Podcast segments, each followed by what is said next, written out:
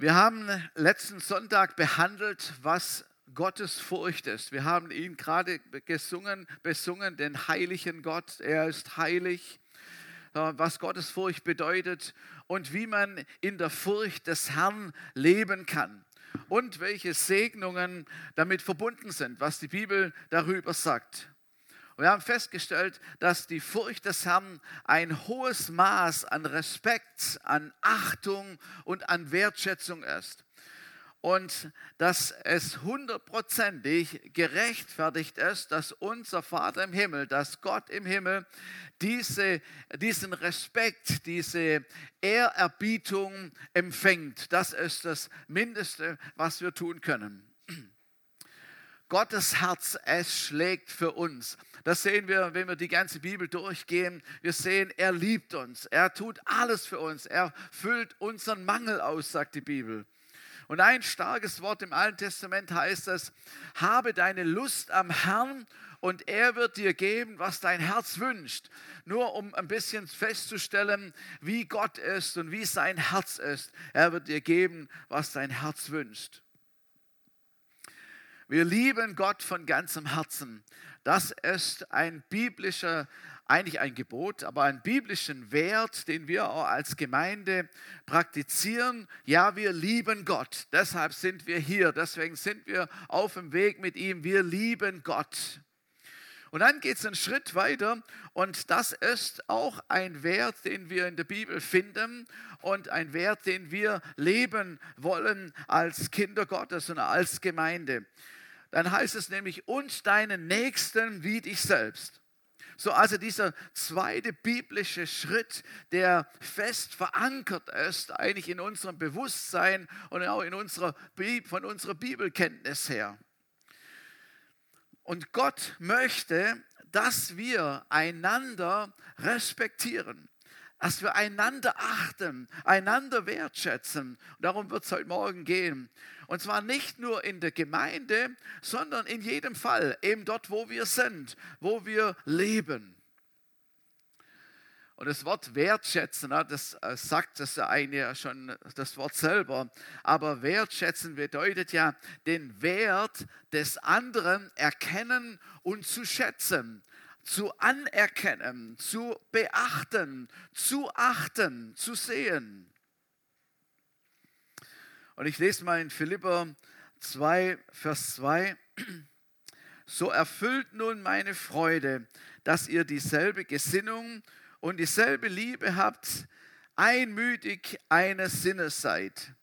Nichts aus Eigennutz und eitler Ruhmsucht tut, sondern dass in der Demut einer den anderen höher achtet als sich selbst. So, das ist die biblische Umschreibung für Respekt. Es hat so eine Umfrage gegeben, was äh, eine, eine Schule gemacht hat. Und da wurden Leute befragt, was Respekt ist und oder haben gesagt, was Respekt ist. Und das schauen wir uns jetzt mal an. Respekt bedeutet für mich, andere so zu behandeln, wie ich selber behandelt werden möchte. Για να σε σέβονται πρέπει να σεβαστείς τους άλλους. Με τη ασία σε σε ομπί, ομπού, για σε ουδό, ομπί, τη σε οje.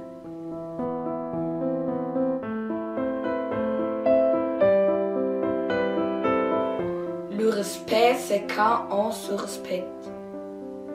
Respekt bedeutet für mich, anderen Menschen zu helfen und Frieden miteinander zu haben. Tenemos que aceptar otros como están. Respektvoll zu sein heißt jeden so anzunehmen und zu akzeptieren, so wie er ist.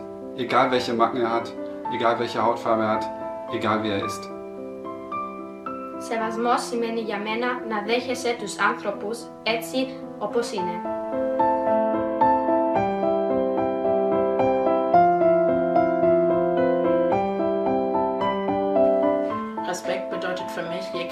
Glaubensrichtungen anzuerkennen. Respekt je pre mňa, keď sa všetci tolerujú a akzeptujú. Respekt bedeutet für mich, niemanden wegen seiner Hautfarbe oder Herkunft auszugrenzen. عندما كلها عادلة. Повага – це ключ здатний відкрити серце іншої людини. Respekt daje mi siłę w moim życiu Wszystko zdałeś.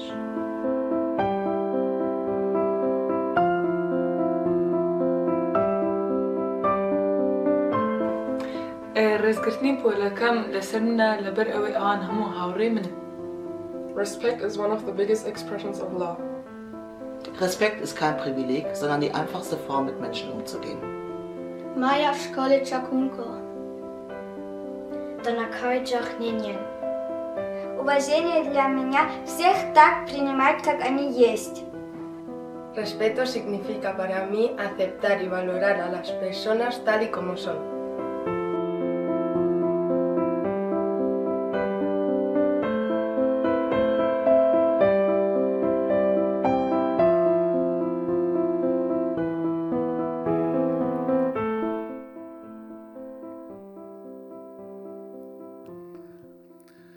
Interessant, was, äh, was Leute auch spontan sagen, ähm, was Respekt bedeutet. Und jeder hat sicherlich da eine Vorstellung davon und weiß im Grunde ganz genau, was es bedeutet.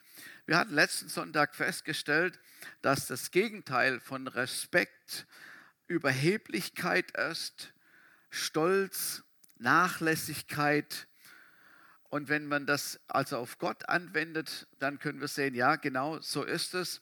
Und wenn man es mit, bei Menschen oder mit Menschen vergleicht, ist es im Grunde genau dasselbe. Respekt dagegen ist, einander höher zu achten als sich selber. Und jetzt sehen wir, wie, wie die Bibel uns ein, äh, eine Grundlage gibt und eine Idee gibt. Ja, nicht nur eine Idee, sondern einen Hinweis gibt, wie wir das leben sollen und wie wir untereinander, miteinander umgehen sollen. So, ähm, im 1. Petrus, im 1. Petrus 2, Kapitel 17, nee, Kapitel 2, Vers 17, ist es wie das Ganze nochmal zusammengefasst. Und da heißt es in meiner Übersetzung, begegnet allen Menschen mit Achtung, liebt eure Glaubensgeschwister, habt Ehrfurcht vor Gott, achtet den Kaiser. Also ist hier praktisch, es ist alles mit drin. Die Menschen sind drin, die Geschwister sind drin, Gott ist drin und die Obrigkeit ist auch mit drin. Begegnet allen Menschen mit Achtung. Das ist, was die Bibel uns hier sagt. Und wir müssen nicht mit allen Menschen gleicher Meinung sein. Das geht ja auch gar nicht. Und darum geht es auch nicht. Aber wir sollen respektieren, wir sollen Menschen respektieren, egal welche Auffassung sie gerade im Moment äh, betreiben oder sagen, wie ihre Einstellung ist, die Menschen, die Person an sich zu respektieren und zu achten.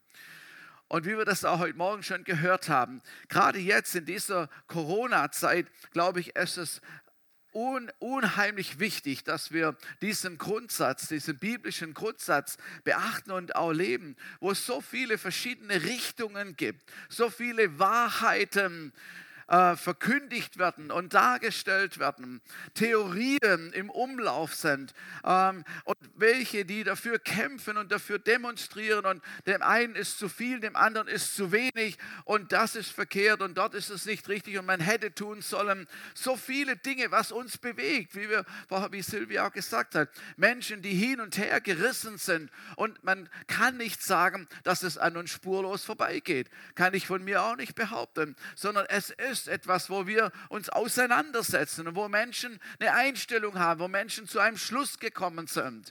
Ja, das ist so. Und man kann unterschiedlicher Meinung über all, über all dem sein. Und die Gefahr ist wirklich da, dass durch diese Geschichte, durch diese Einstellung, äh, dass es eine Trennung oder Spaltung geben kann. Und das soll nicht sein. So, der Feind versucht natürlich, die Gegebenheiten zu verwenden, um auch bis in die Kirche Kirche hinein Spaltung hervorzubringen, weil die Meinung jetzt betont wird oder die nicht betont wird.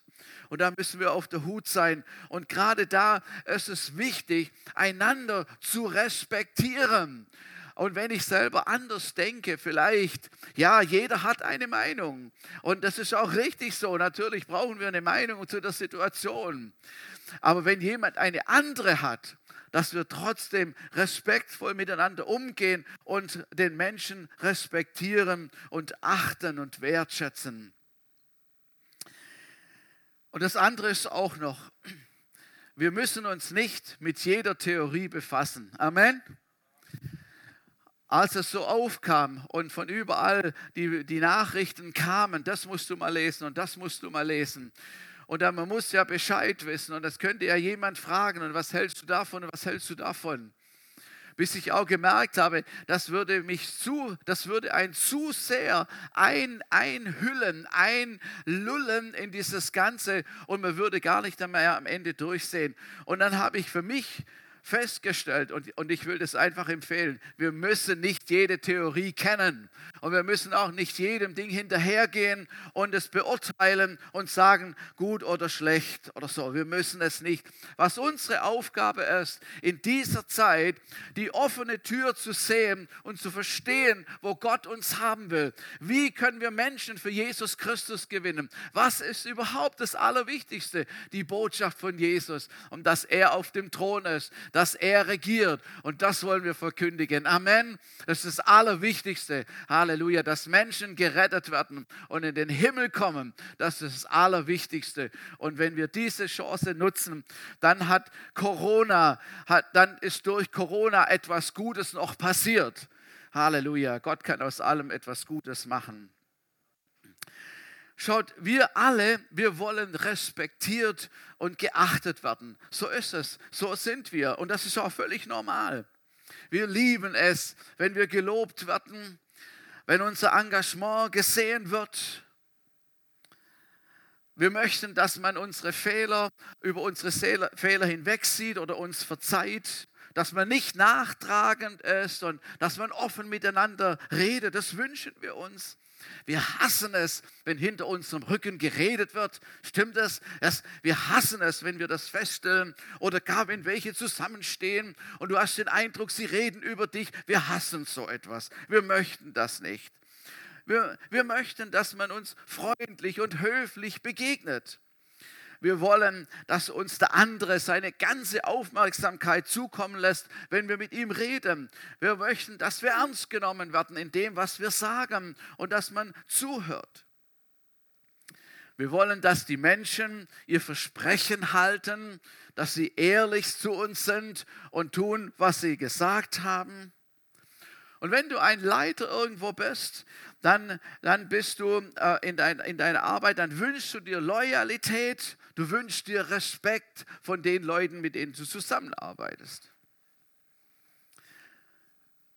Interessanterweise, oft tun wir die Dinge, die wir selber wünschen, wie man uns beachtet, äh, wie man uns beachten soll, tun wir selber nicht. Das ist äh, hochinteressant.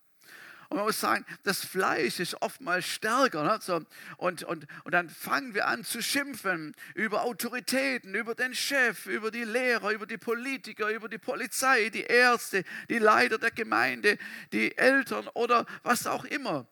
Und, und je nachdem, wie, wie wir Erwachsene und auch Familien oder wie Eltern damit geprägt sind und damit umgehen, kommunizieren wir es zu Hause. Die Kinder kriegen das mit und sie nehmen das mit. Ah, das, ist die, das sind die Einstellungen der Eltern, meiner Eltern. Sie haben über den so und so gesagt, oh, das muss ein ganz schlimmer sein und haben schon, dann sind schon beeinflusst in dem Ganzen.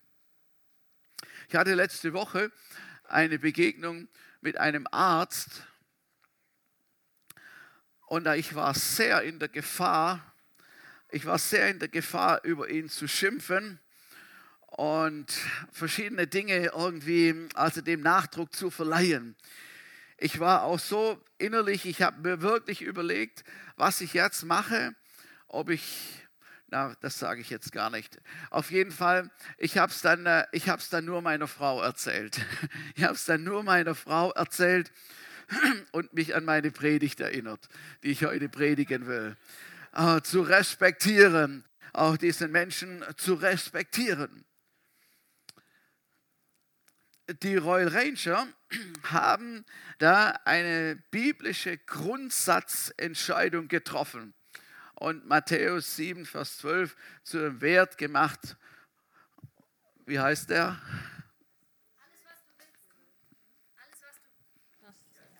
Alles, was du willst, was dir die anderen tun sollen, das tu ihn auch. Sehr gut, sehr gut, sehr gut. Die Royal Ranger haben es echt begriffen und die und damit das in, in, in, äh, nicht in Vergessenheit gerät, wiederholt er das immer wieder. Ne? Das wird immer kommuniziert und es steht irgendwo, sodass es jeder irgendwie mitbekommt. Und das nennen sie die goldene Regel. Die goldene Regel, das ist Wahnsinn. Das ist, das ist, da ist so viel damit drin und be, be, beschreibt eigentlich genau die Sachen, was ich gesagt habe. Ich habe in meiner, in einer, äh, in der NGÜ-Übersetzung Matthäus 7, 12 heißt es so, Behandelt eure Mitmenschen in allem so, wie ihr selbst von ihnen behandelt werden wollt. Ich glaube, wenn wir nach diesem Prinzip leben, würden, dann wird vieles einfacher sein. Es wird vieles einfacher sein. Und das hat, diesen Vers hat äh, Jesus gesagt in seiner berühmten Bergpredigt, als die Leute vor ihm äh, gelagert haben und an seinen Lippen hingen und er ihnen Dinge gesagt hat, wie es mit dem Beten ist, wie es mit dem ist, mit dem ist und unter anderem eben, wie der Umgang miteinander sein soll. Ich musste lernen, vor allem am Anfang meines Dienstes, schon musste ich lernen, ähm, wenn ich möchte, dass Menschen sich mir unterordnen, dann muss ich selber mich unterordnen können unter meine Leiterschaft. Und wir waren jung, wir waren impulsiv und wir wussten alles, wie es geht und wir waren voll von Energie und, und alles, also äh, losgelassen endlich von der Schule weg und wir können jetzt Reich Gottes bauen und so weiter. Und es war wirklich, es war eine, auch eine heilige Leidenschaft dahinter, muss ich, muss ich sagen. Und, und, äh, und manchmal kamen die, äh, meine Vorgesetzten sozusagen zur damaligen Zeit nicht so ganz mit mit dem, was wir so bewegen wollten und was wir jetzt erkannt haben und so weiter. Und da musste ich mich immer unter, wieder unterordnen. Und, und das war manchmal schwer für mich. Und manchmal habe ich rebelliert und habe gemerkt, dass das gefällt mir nicht und so. Bis ich wieder zurückkam und merkte, ich, das ist richtig, ich kann nicht, so, so darf ich nicht sein. Und es war, ich weiß nicht, vielleicht ist es sogar im ersten Jahr gewesen, als wir mit unserem Dienst angefangen haben. Ich war noch Vikar und der Herr hat echt Gnade geschenkt. Menschen sind zum Glauben gekommen. Leute, Leute sind errettet worden. Und, und, und das ist, diese kleine Gruppe ist gewachsen. Und wir, wir hatten eine Taufe äh, an, an der Donau. Und, und dann habe ich feststellen müssen, wie, wie Menschen zusammenstanden und wie sie miteinander getuschelt haben und gesprochen haben und auf mich geguckt haben und wie, wie Gerüchte im Umlauf waren und wie, wie echt schlimme Dinge passiert sind und, und gesagt worden sind. Und wenn ich jetzt im Nachhinein denke ich, es ist gut, wir haben das damals lernen müssen, wir haben es lernen müssen, aber was es auch bedeutet, Unterordnung zu leben und zu erwarten, das gehört zusammen. Saat und Ernte, es gehört zusammen und man musste das lernen. Und Gott sei Dank, der Herr hat uns noch aus der Geschichte herausgebracht, aber es war, es war nicht einfach, es war wirklich, es war wirklich eine Hammergeschichte ganz am Anfang. Einerseits geht es gut und andererseits sieht man, wie Dinge passieren, die nicht gut waren. Wenn ich freundlich behandelt werden möchte, dann muss ich zuerst freundlich sein. So fängt es halt an. Das ist eben die Geschichte. Und wenn du, wenn du freundliche, wertschätzende WhatsApps bekommen möchtest, dann schreibe welche. Ich finde ja bei WhatsApps und so, finde ich ja das mit den Smileys und das finde ich ja so toll. Ne? Auch wenn du, wenn du etwas schreibst, was vielleicht irgendwie eine Nachfrage und so, und du machst ein Smiley hin, dann weiß der andere, oh, er es gut mit mir. Ja, es ist alles okay und es ist schön und, und so kann man das irgendwie noch auch wieder schön hinbiegen. So preis dem Herrn für Smileys und für die Emotions, äh, dass man das, dass man das einfügen kann, ist wirklich gut. Und ähm, ja, ich weiß, da gibt es unterschiedliche äh, äh, Gewohnheiten, wie wir schreiben und, und was wir schreiben wie ausführlich und so weiter. Aber wichtig ist, dass wir es mit Respekt tun. Das ist wirklich wichtig. Vielleicht wäre ein Gruß manchmal nicht schlecht oder eine Anrede wäre auch schön oder so. Versteht ihr? Mit Respekt einander zu begegnen, ist etwas, was ein, ein biblischer Standard äh, uns zeigt. Oder wenn du gerne eine Antwort haben möchtest auf deine Nachrichten, dann schreibe schnell zurück. Dann schreibe ich schnell zurück und dann wird das, äh, der Same aufgehen. Petrus sagt im 1. Petrus 2, Vers 17, begegnet allen Menschen mit Achtung, liebt eure Glaubensgeschwister. Begegnet alle Menschen mit Achtung, liebt eure Glaubensgeschwister. Also es geht um alle Menschen und auch um die Geschwister. Das ist ja interessant. Also alle Menschen, warum muss er das nochmal extra? Alle Menschen, begegnet allen Menschen mit Achtung und auch euren Geschwistern. So, also dass man die jetzt nicht vergisst. Also, äh, eigentlich an einer anderen Stelle heißt es mal zuerst oder vornehmlich euren Glaubensgeschwistern. Und es ist wirklich, es ist wie Saat und Ernte, es ist wie ein geistliches Gesetz. Und geistliche Gesetze können wir nicht einfach außer Kraft setzen, die funktionieren einfach so. Das passiert einfach so. Und deshalb ist es gut, wenn wir einen guten Samen legen. Der Paulus gibt seinem Mitarbeiter, dem Timotheus, Ratschläge oder ja, vielleicht äh, echte Hinweise, wie er respektvoll mit Menschen umgehen soll. Er war Leiter einer Gemeinde geworden, ein junger Leiter, ein, junger, ein junger geistlicher Leiter, den äh, Paulus eingesetzt hat und auch betreut hat. Und da schreibt er ihm 1. Timotheus 1, Vers 1, wenn du einen älteren Mann ermahnen musst, dann fahre ihn nicht heftig an, sondern rede so mit ihm, als wäre er dein Vater. Als wäre er dein Vater. Da spielt er darauf an, dass Vater und Sohn auch eine respektsvolle Haltung zueinander haben sollen. Jüngere Männer ermahne wie Brüder ältere Frauen wie deine Mutter und jüngere Frauen wie Schwestern, mit aller gebotenen Zurückhaltung, mit, aller, mit allem gebotenen Respekt. So Paulus sagt, auch wenn du jetzt ein Leiter bist und auch ein junger Leiter bist, dann nutze deine, deine Position nicht aus, sondern bewahre den Respekt, wie du mit Menschen umgehst. Und dann kannst du nicht als junger Kerl einen älteren Mann anfahren und ihm irgendwas vor den Latz knallen, sondern du sollst mit Wertschätzung ihm entgegenkommen und auch nicht mit, mit, den, mit, mit den jungen Männern. Sei, sei, äh, sei vorsichtig, guck, wie du mit ihnen umgehst. Finde ich so gut, so praktisch, so praktisch, wie wir das, wie wir das handhaben sollen. Ältere Frauen, wie deine Mutter. Also in manchen Kulturen in manchen Kulturen wird es ja wirklich gelebt. Na, dann, da hat man Respekt vor dem Alter. Das wird, wird, den Kindern auch so beigebracht. Und Kinder haben Respekt vor den Älteren. Und man, man, man kann das wirklich beobachten, wie das ist. Vielleicht wird es sogar manchmal ein bisschen übertrieben. Aber, aber man, man kann das, das ist uns vielleicht eher verloren gegangen. Ähm, und ich glaube, wir müssen das wiederherstellen, auch diesen biblischen Wert wiederherstellen, wie wir miteinander umgehen, wie Jüngere mit Älteren umgehen. Und das können natürlich die Eltern vorleben oder auch, ähm, wie soll ich sagen, äh, lehren zu Hause. Die Jungen sollen, sollen die Alten ehren Andererseits sagt die Bibel auch, dass das Herz der Väter zu den Jungen, zu den Söhnen hingekehrt werden soll.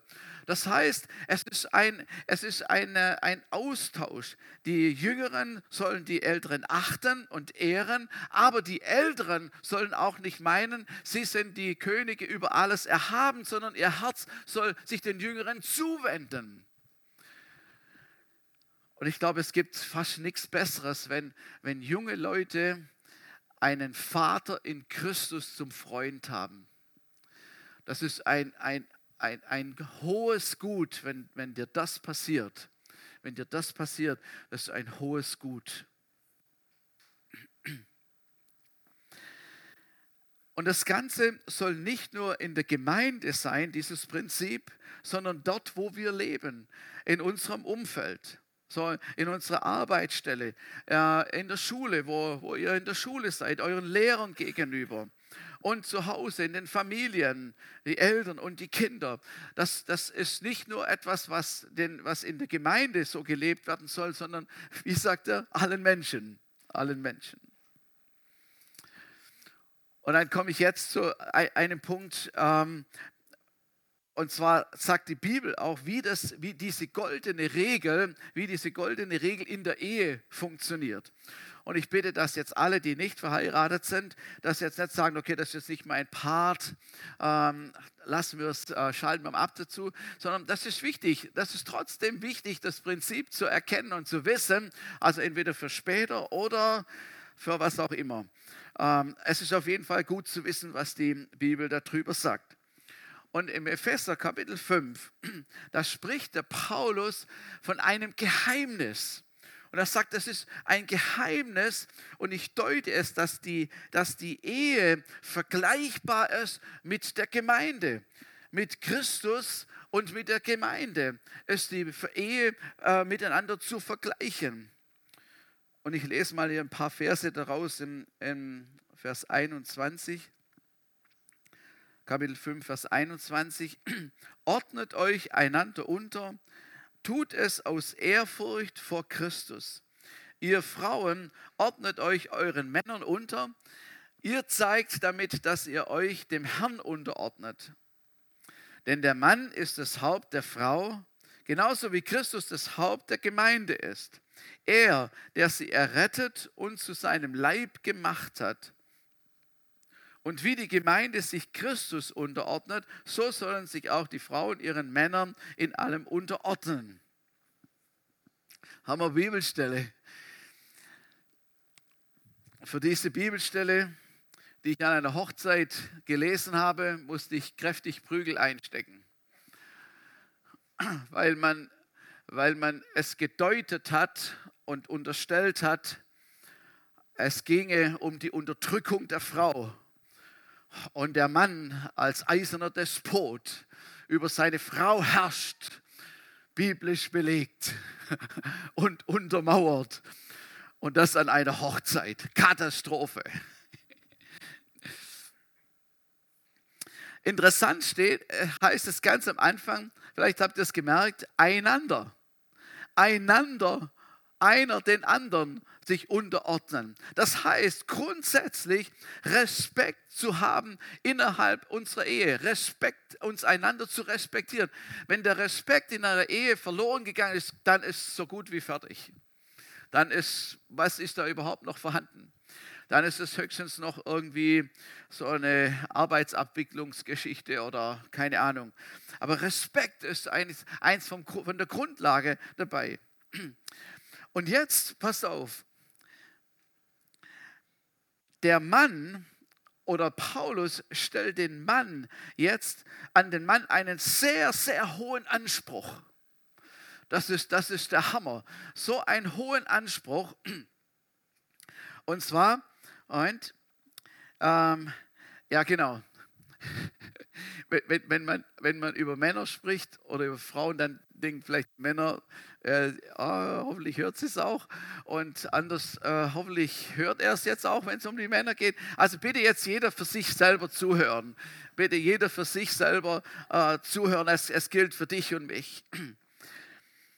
Äh, Paulus sagt zu dem Mann, zu dem Mann, du bist das Haupt wie Christus das Haupt der Gemeinde ist. Stellt euch mal das vor. Ähm, für die Gemeinde, Jesus Christus, das Haupt der Gemeinde. Er hat sein Leben für die Gemeinde gegeben, den Preis bezahlt.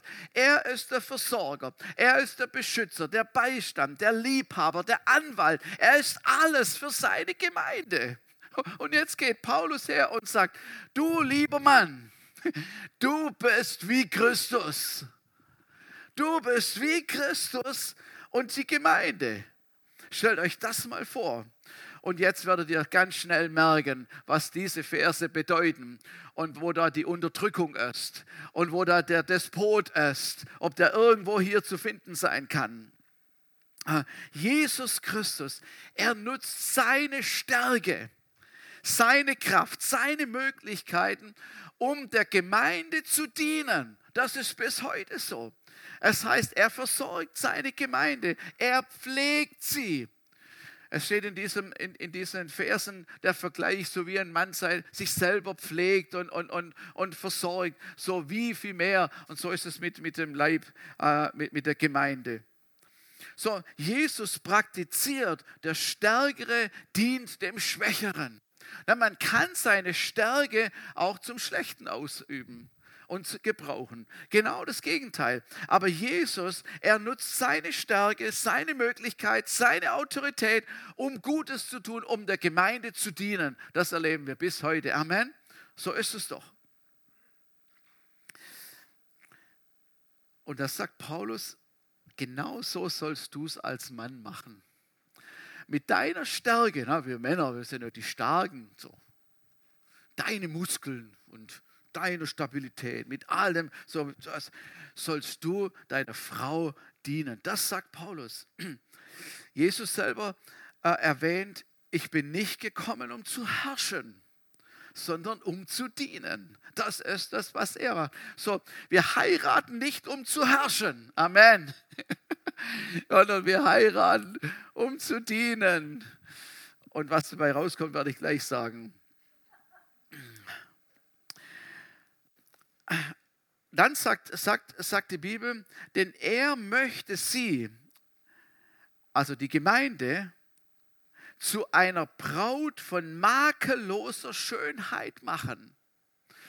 Wenn ihr, wenn ihr diese Verse in Epheser lest, dass er, er will sie zu makelloser Schönheit machen, die, die, die, die Braut. Und jetzt der Bräutigam, also der Mann, verglichen mit Jesus, was heißt das? Also bei Jesus ist es so, er liebt uns schön. Er liebt uns makellos. Wegen seiner Liebe haben wir Vergebung. Wegen seiner Liebe können wir rein sein. Wegen ihm. So, und jetzt sind wir Männer, sollen das Haupt sein wie Christus mit dieser Verantwortung. Und wir sind sozusagen auserkoren, unsere Frauen schön zu lieben. Geht denn sowas? Jenny, weißt du, wie das geht? Wie kannst du deine Frau schön lieben? Also die ist schön, wahrscheinlich hast du es so gemacht.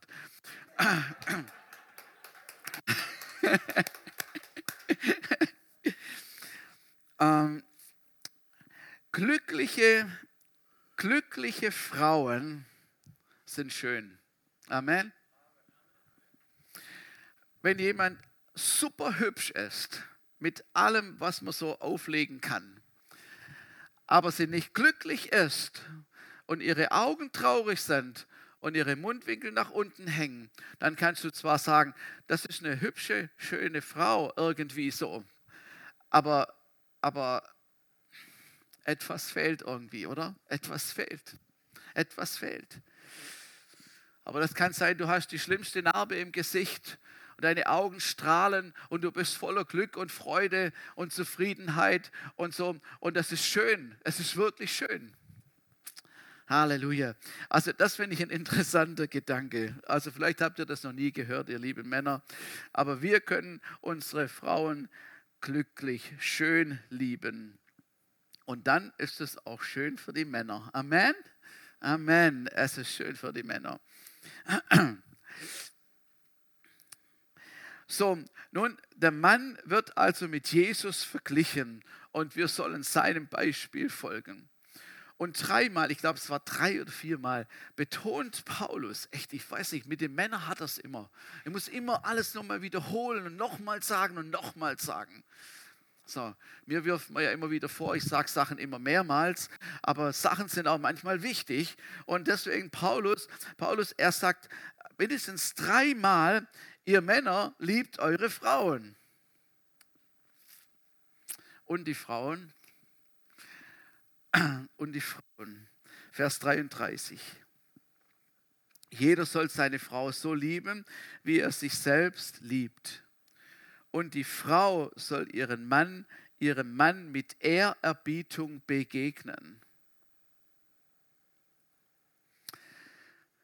Also das, was Paulus sagt, du liebst deine Frau und sie wird dir mit Respekt begegnen, mit Wertschätzung, mit Achtung. Das ist die Folge. Das ist die Folge. Und das ist Saat und Ernte. Und das ist auch so. Amen. Es ist wirklich so. Es ist tatsächlich so.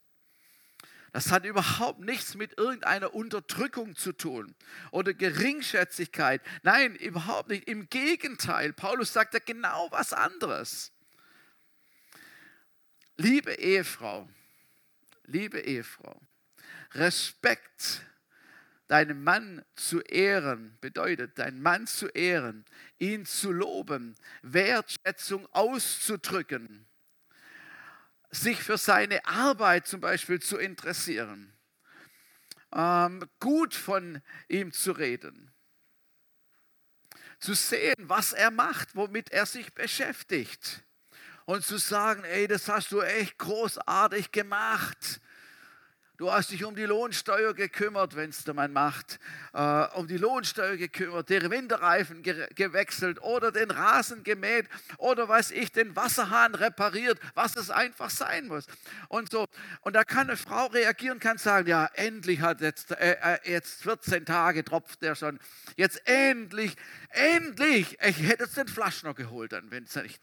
So könnte man reagieren. Und dann ist natürlich der Mann total auferbaut und, und, und strahlt vor Liebe und so, ne? dann außer sich vor Liebe.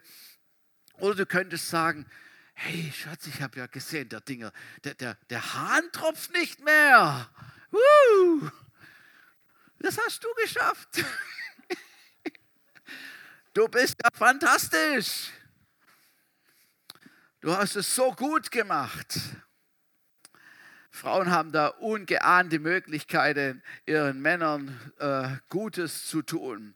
Der Mann, der blüht auf und freut sich und sagt, wo ist der nächste Wasserhahn? Der tropft. Das will ich noch mal miterleben. So. Genau, so ist es.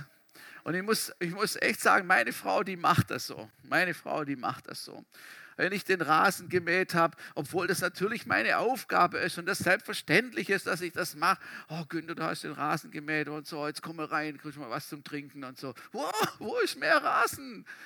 Dann können wir doch das gleich nochmal machen. Versteht ihr, was ich meine? Das ist praktisches, praktisches ähm, Eheleben, Familienleben, Respekt äh, voreinander und miteinander. Respekt und Wertschätzung macht den Unterschied in allen Bereichen. In allen Bereichen. Und das ist einer unserer Werte, die wir leben wollen, die wir, die wir in der Gemeinde leben wollen und die wir in unserem Alltag, dort wo wir sind, leben wollen. Und, und, und wirklich, es, es, es ist oftmals herausfordernd.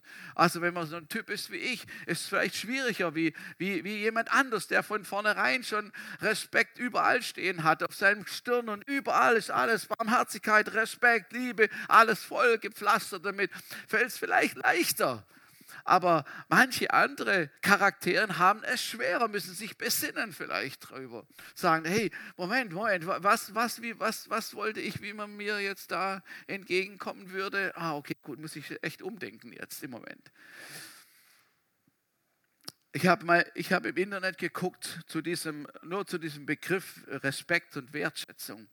Es ist voll von Seminaren, wo da angeboten werden. Seminare für, für, für, für, Betriebs, äh, für, für Betriebsleiter, für Abteilungsleiter, für Firmenchefs, überall. Wertschätzung, Umgang mit deinen Mitarbeitern. Ein großes Thema.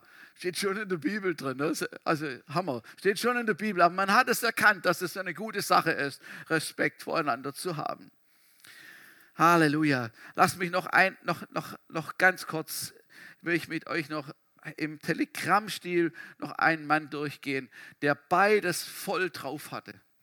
Er war, er war ein gottesfürchtiger Mensch und er war ein Mensch mit Respekt anderen gegenüber. Der hat es wirklich gut gelebt, diese beiden, diese beiden Elemente. Und zwar ist es der Urenkel von Abraham. Wer ist das? Ein Urenkel von Abraham. Ja, könnte es, also nicht, das, nicht ganz, also der Josef. Der Josef war es, der Sohn von Jakob. Josef. Dieser Mann, dieser junge Mann hatte eine Berufung von Gott bekommen durch Träume, das kennt ihr. Ein großer Leiter zu sein, ja, ein, ein Herrscher zu sein. Er war 17 Jahre alt damals.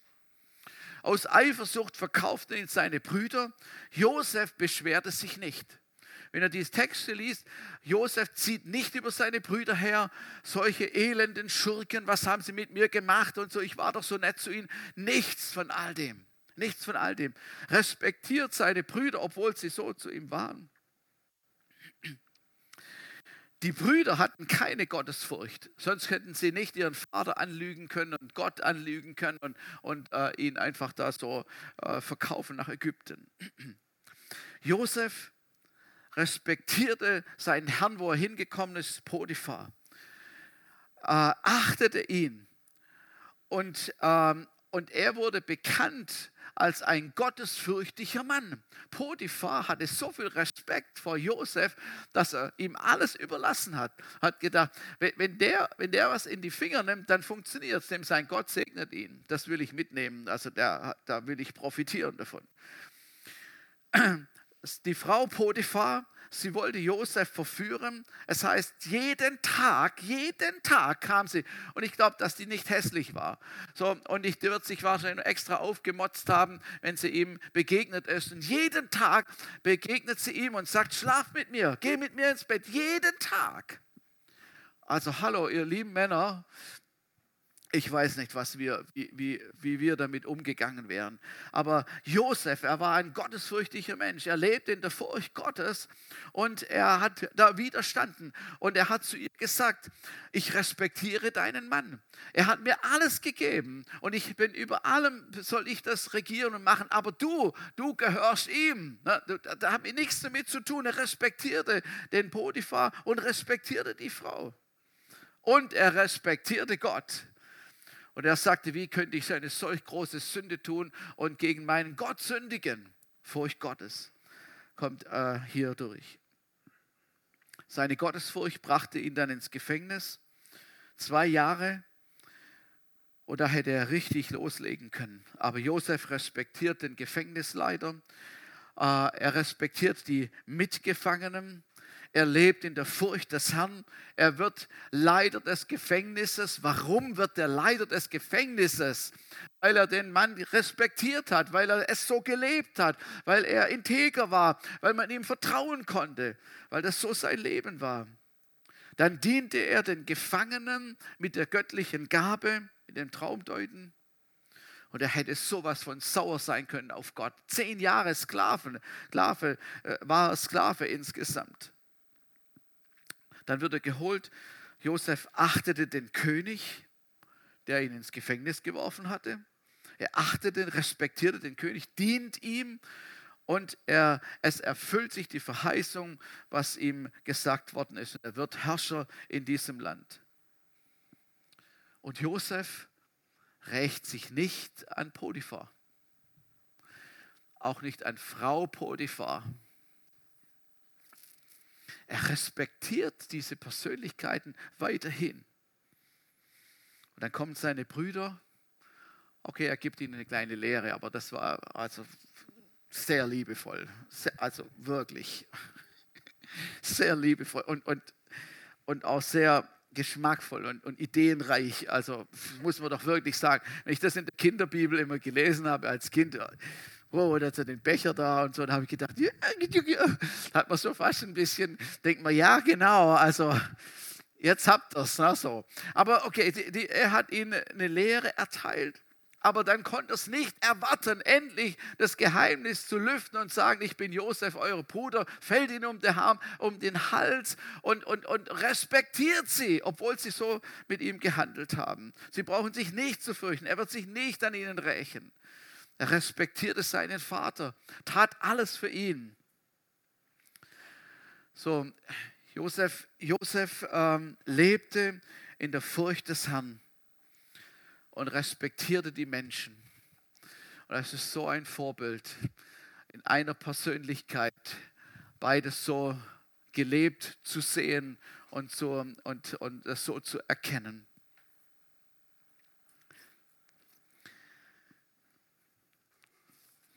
Wie wäre es, wenn wir heute Morgen eine Entscheidung treffen würden? Ich weiß ja nicht, ob das bei den Rangern, also fast wie abverlangt wird, aber sie müssen auf jeden Fall diese goldene Regel verinnerlichen und so. Also es wird, das wird kommuniziert. Aber wie wäre es, wenn wir uns heute Morgen entscheiden würden und sagen würden, ich will diesen Wert wirklich leben. Ich will respektvoll umgehen mit Menschen, mit Vorgesetzten, mit äh, geistlichen Autoritäten, mit äh, weltlichen Autoritäten, was auch immer. Und mit jedem anderen, mit dem ich zusammen bin. Ob der mir jetzt liegt oder nicht liegt, ob das mein großer Freund ist oder nicht. Ich will respektvoll mit Menschen umgehen. Wäre es, wenn wir heute Morgen so eine Entscheidung treffen können, weil ich weiß ganz genau, wenn wir das nicht tun, dann ist die Gefahr da, dass die Vögel kommen und den Samen wegfressen und dann wissen wir es morgen nicht mehr. Aber wenn wir, wenn wir sagen würden, Jesus, ja, das, ich, das, das ist wirklich, das ist wirklich wahr, das will ich, will ich für mein Leben. Und vielleicht hat der Heilige Geist, währenddem ich gesprochen habe, schon verschiedene angetippt und gesagt und dich Sachen in Erinnerung gebracht, wie, wie du vielleicht reagiert hast oder wo, wo es vielleicht eben nicht respektvoll war. Und du musst sagen, oh, das tut mir leid, vergib mir. Vielleicht muss man auf jemanden zugehen. Vielleicht muss man sich bei jemandem entschuldigen und sagen, du, was ich gesagt habe oder wie ich reagiert habe, das war, ich, das war nicht respektvoll. Es tut mir leid. Es tut mir leid. Und vielleicht sagt der andere dann, ja, du und so wie ich dann reagiert habe, war auch nicht respektvoll. Das tut mir auch leid. Und Versöhnung findet statt. Halleluja, Halleluja.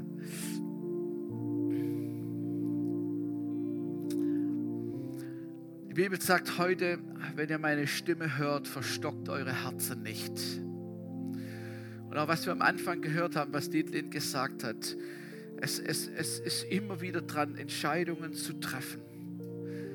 Das nimmt uns der Herr nicht weg. Er, er, gibt uns, er gibt uns die Wahl und er zeigt uns, was richtig ist. Aber die Entscheidung treffen wir, weil wir sind vollmündige Menschen, die Entscheidungen treffen können.